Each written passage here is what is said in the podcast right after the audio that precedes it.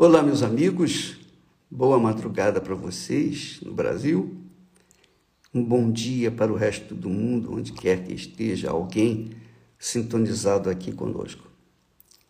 Hoje, nós queremos, a partir de hoje, nós vamos tratar de um assunto mais importante, que, aliás, aliás, vai responder a razão do porquê a gente tem que manter o coração limpo, a alma limpa, lavada de qualquer culpa, de qualquer ressentimento, de, que, de qualquer mágoa, de qualquer rancor, de, seja de quem quer que seja, não importa.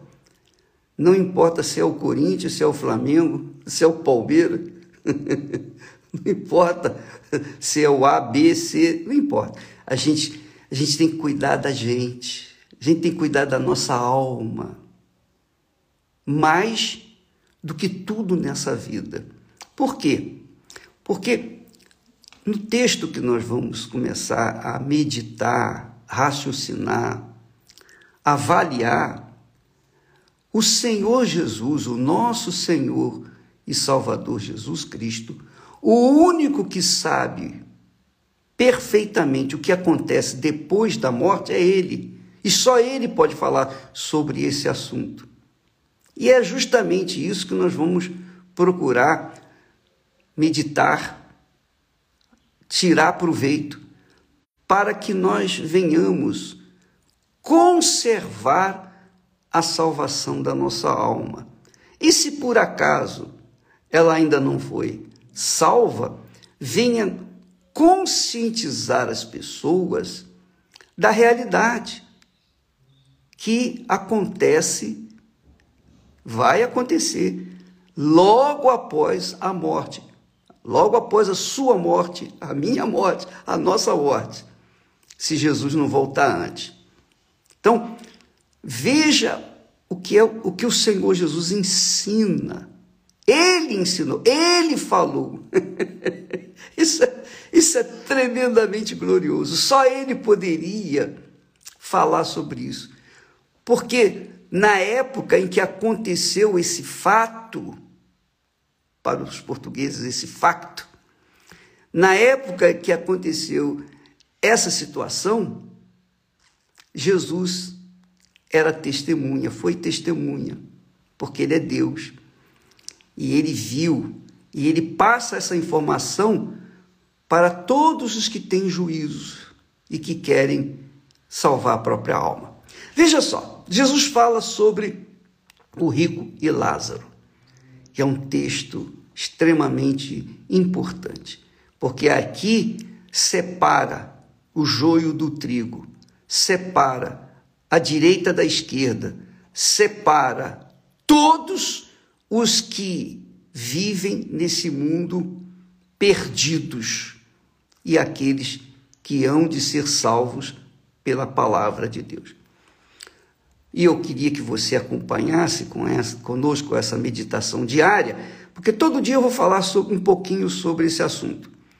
E aí você vai pesar a si mesma, vai avaliar a si própria, a si próprio, para verificar em que situação você encontra. Qual a situação sua, esquerda ou direita?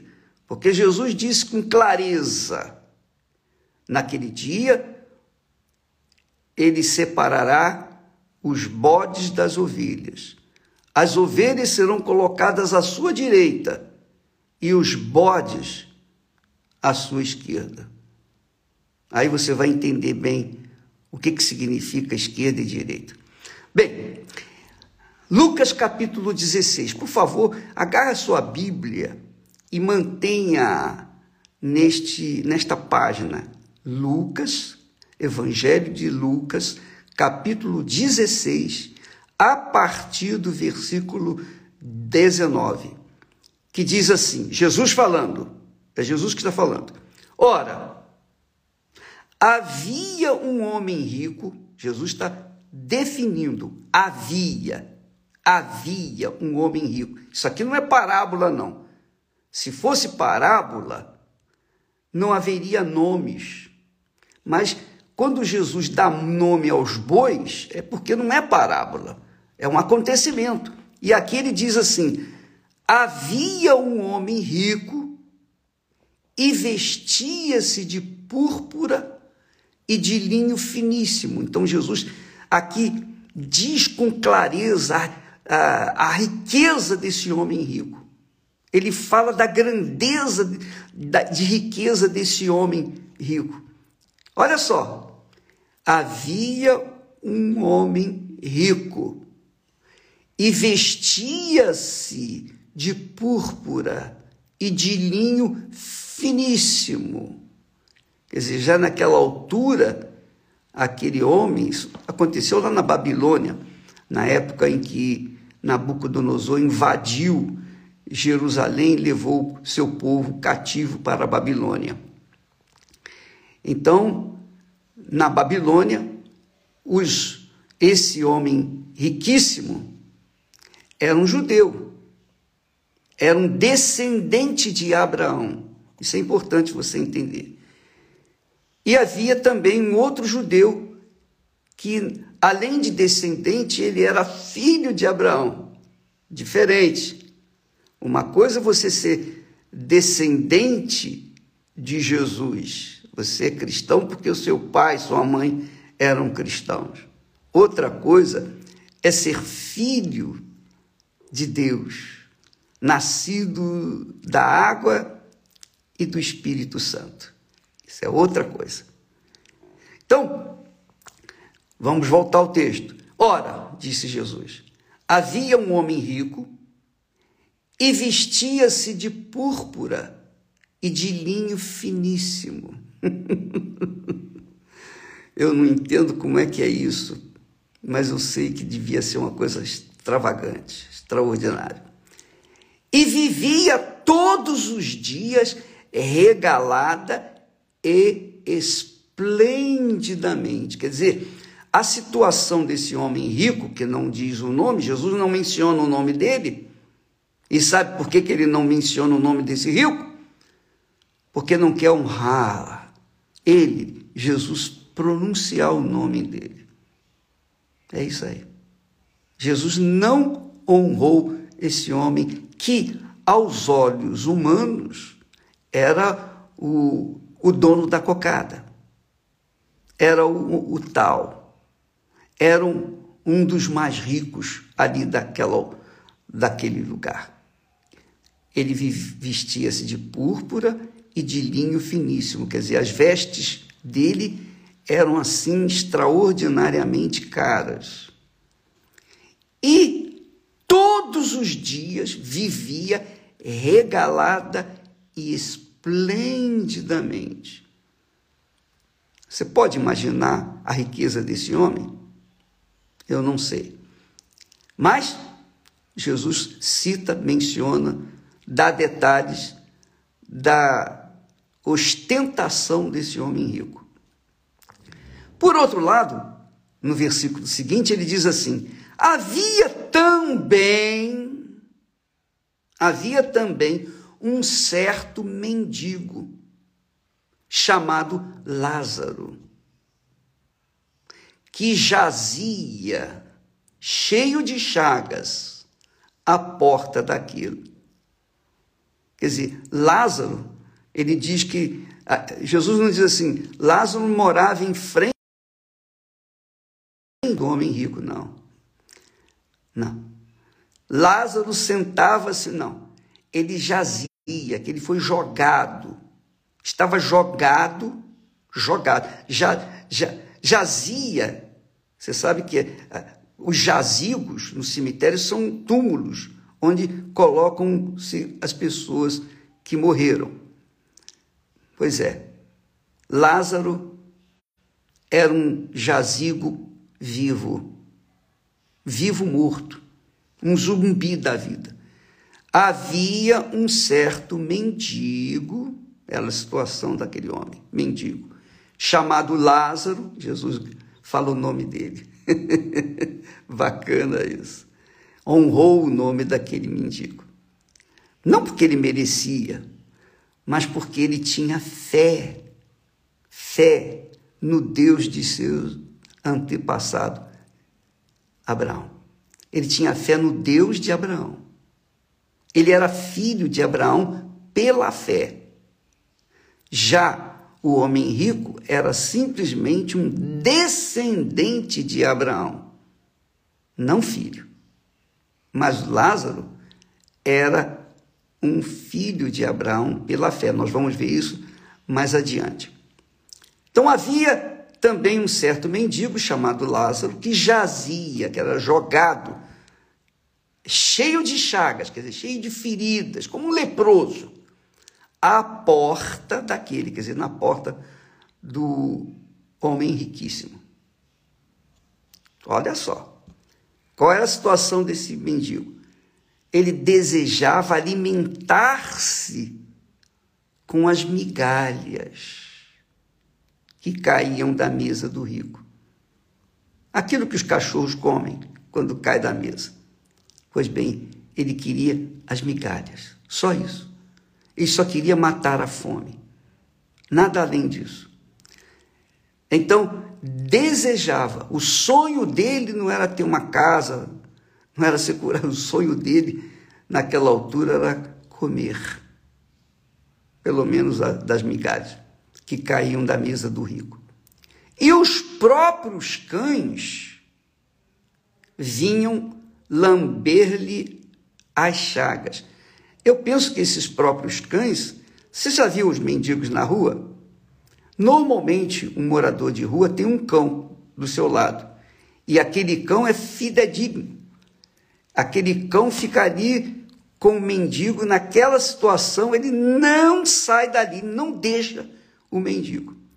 Pois bem, aqui me parece que os cães que haviam naquela época, ali naquela redondeza, ficavam juntos com o mendigo. Quer dizer, a companhia do pobre mendigo Lázaro era os cães, eram os cães. Era essa a situação dos dois. Vou ler novamente o texto para você não esquecer. Jesus falando: Ora, havia um certo homem rico e vestia-se de púrpura e de linho finíssimo e vivia todos os dias regalada e esplendidamente. Havia também um certo mendigo chamado Lázaro que jazia cheio de chagas à porta daquele. Quer dizer, duas situações. Duas situações. Duas posições. A direita e a esquerda. Qual que é a direita? Bem, a direita, eu penso, eu creio, eu tenho certeza que era do, de Lázaro. Lázaro estava do lado direito e o homem rico estava do lado esquerdo, porque você já sabe da história toda, né? O homem rico, quando morreu, foi direto para o inferno e o Lázaro foi direto para o seio de Abraão, onde estava Abraão. Então, amiga e amigo, esta é a situação de cada pessoa, de cada ser humano. Esteja você na situação que estiver Seja você rica ou pobre, seja você esquerda ou direita, seja você flamenguista ou palmeirense ou corintiano ou sofredor botafoguense, não sei o que você é. Uma coisa eu sei, uma coisa eu sei. Quando você morrer, quando nós morrermos, então a nossa alma vai descolar do nosso corpo e ela vai para onde nós decidimos a nossa fé. Então, se você é um descendente de Jesus, digamos assim, que herdou de seus antepassados, você é uma pessoa que cultivou seja católica, evangélica, seja lá qual for a religião cristã, ortodoxa, não importa. Se você cultivou a fé de seus pais e você é uma pessoa que se posiciona cristã, se diz cristã, neste dia, quando a sua alma descolar do seu corpo, aí é que nós vamos ver se você foi para a esquerda ou para a direita. aí é que você vai ver. Nós, eu não, mas você vai ver. Porque a alma não morre. A alma não morre, o corpo morre. Você pode acabar com o seu corpo, mas a sua alma ninguém mata. Ninguém mata. Nem Deus mata. A sua alma vai viver eternamente. E nós vamos ver para onde vai a sua alma. Porque você decide aqui na terra o destino final dela. E eu estou passando para vocês o que eu vivo. Sou eu pessoalmente, minha experiência pessoal. A minha experiência pessoal. Pessoal, eu era descendente de Jesus, porque eu cultivava a minha fé católica. Depois eu fui espírita. Até que um dia eu conheci a palavra de Deus. E aí eu nasci, eu nasci do Espírito Santo, o Espírito do Senhor Jesus Cristo. E eu deixei de ser descendente cristão para ser filho de Deus. Filho, filho. Então, a minha vida, a minha alma, eu tenho certeza para onde eu vou. Para mim, morrer hoje, amanhã ou daqui a pouco não faz nenhuma diferença. Aliás, enquanto eu viver aqui, eu vou sofrer mais. Mas se eu for mais cedo, eu vou dar graças a Deus. Eu não tenho nada a perder. Você assistiu esse filme, Nada a Perder 1 e 2, na Netflix? Assista lá. Você vai ver a nossa luta, você vai ver o que nós passamos por causa da religião dominante neste mundo e que leva as pessoas à ignorância espiritual, que faz as pessoas cegas espiritualmente. Elas podem ter o, o grau de instrução que tiverem, pode estar em, vestidas de púrpura ou de linho finíssimo, pode viver regalada e esplendidamente, mas um dia vai descer à sepultura e a sua alma vai para o lugar onde ela pertencia. Se ela nasceu da água e do Espírito Santo, ela vai direto para o Senhor Jesus. A alma dela vai direto para, para aquele que a salvou. Mas se ela cultivou a sua uh, fé uh, tradicional e não nasceu da água e do Espírito Santo, conforme Jesus ensina, você pode ler isso depois lá em João, Evangelho de João, capítulo 3 se não nascer da água e do Espírito, ela vai para a esquerda, onde, para onde vão os bodes. Todos os bodes vão para a esquerda. Nós veremos mais isso amanhã. Você é o nosso convidado, tá bom? Deus abençoe a todos. E é por isso, essa a razão porque nós ontem falamos sobre perdoar, a obrigação de perdoar. Não é perdoar o sujeito que roubou a nação, que fez isso, que fez aquilo. Não, é perdoar todas as pessoas que fizeram mal a você. É você conservar o seu coração limpo.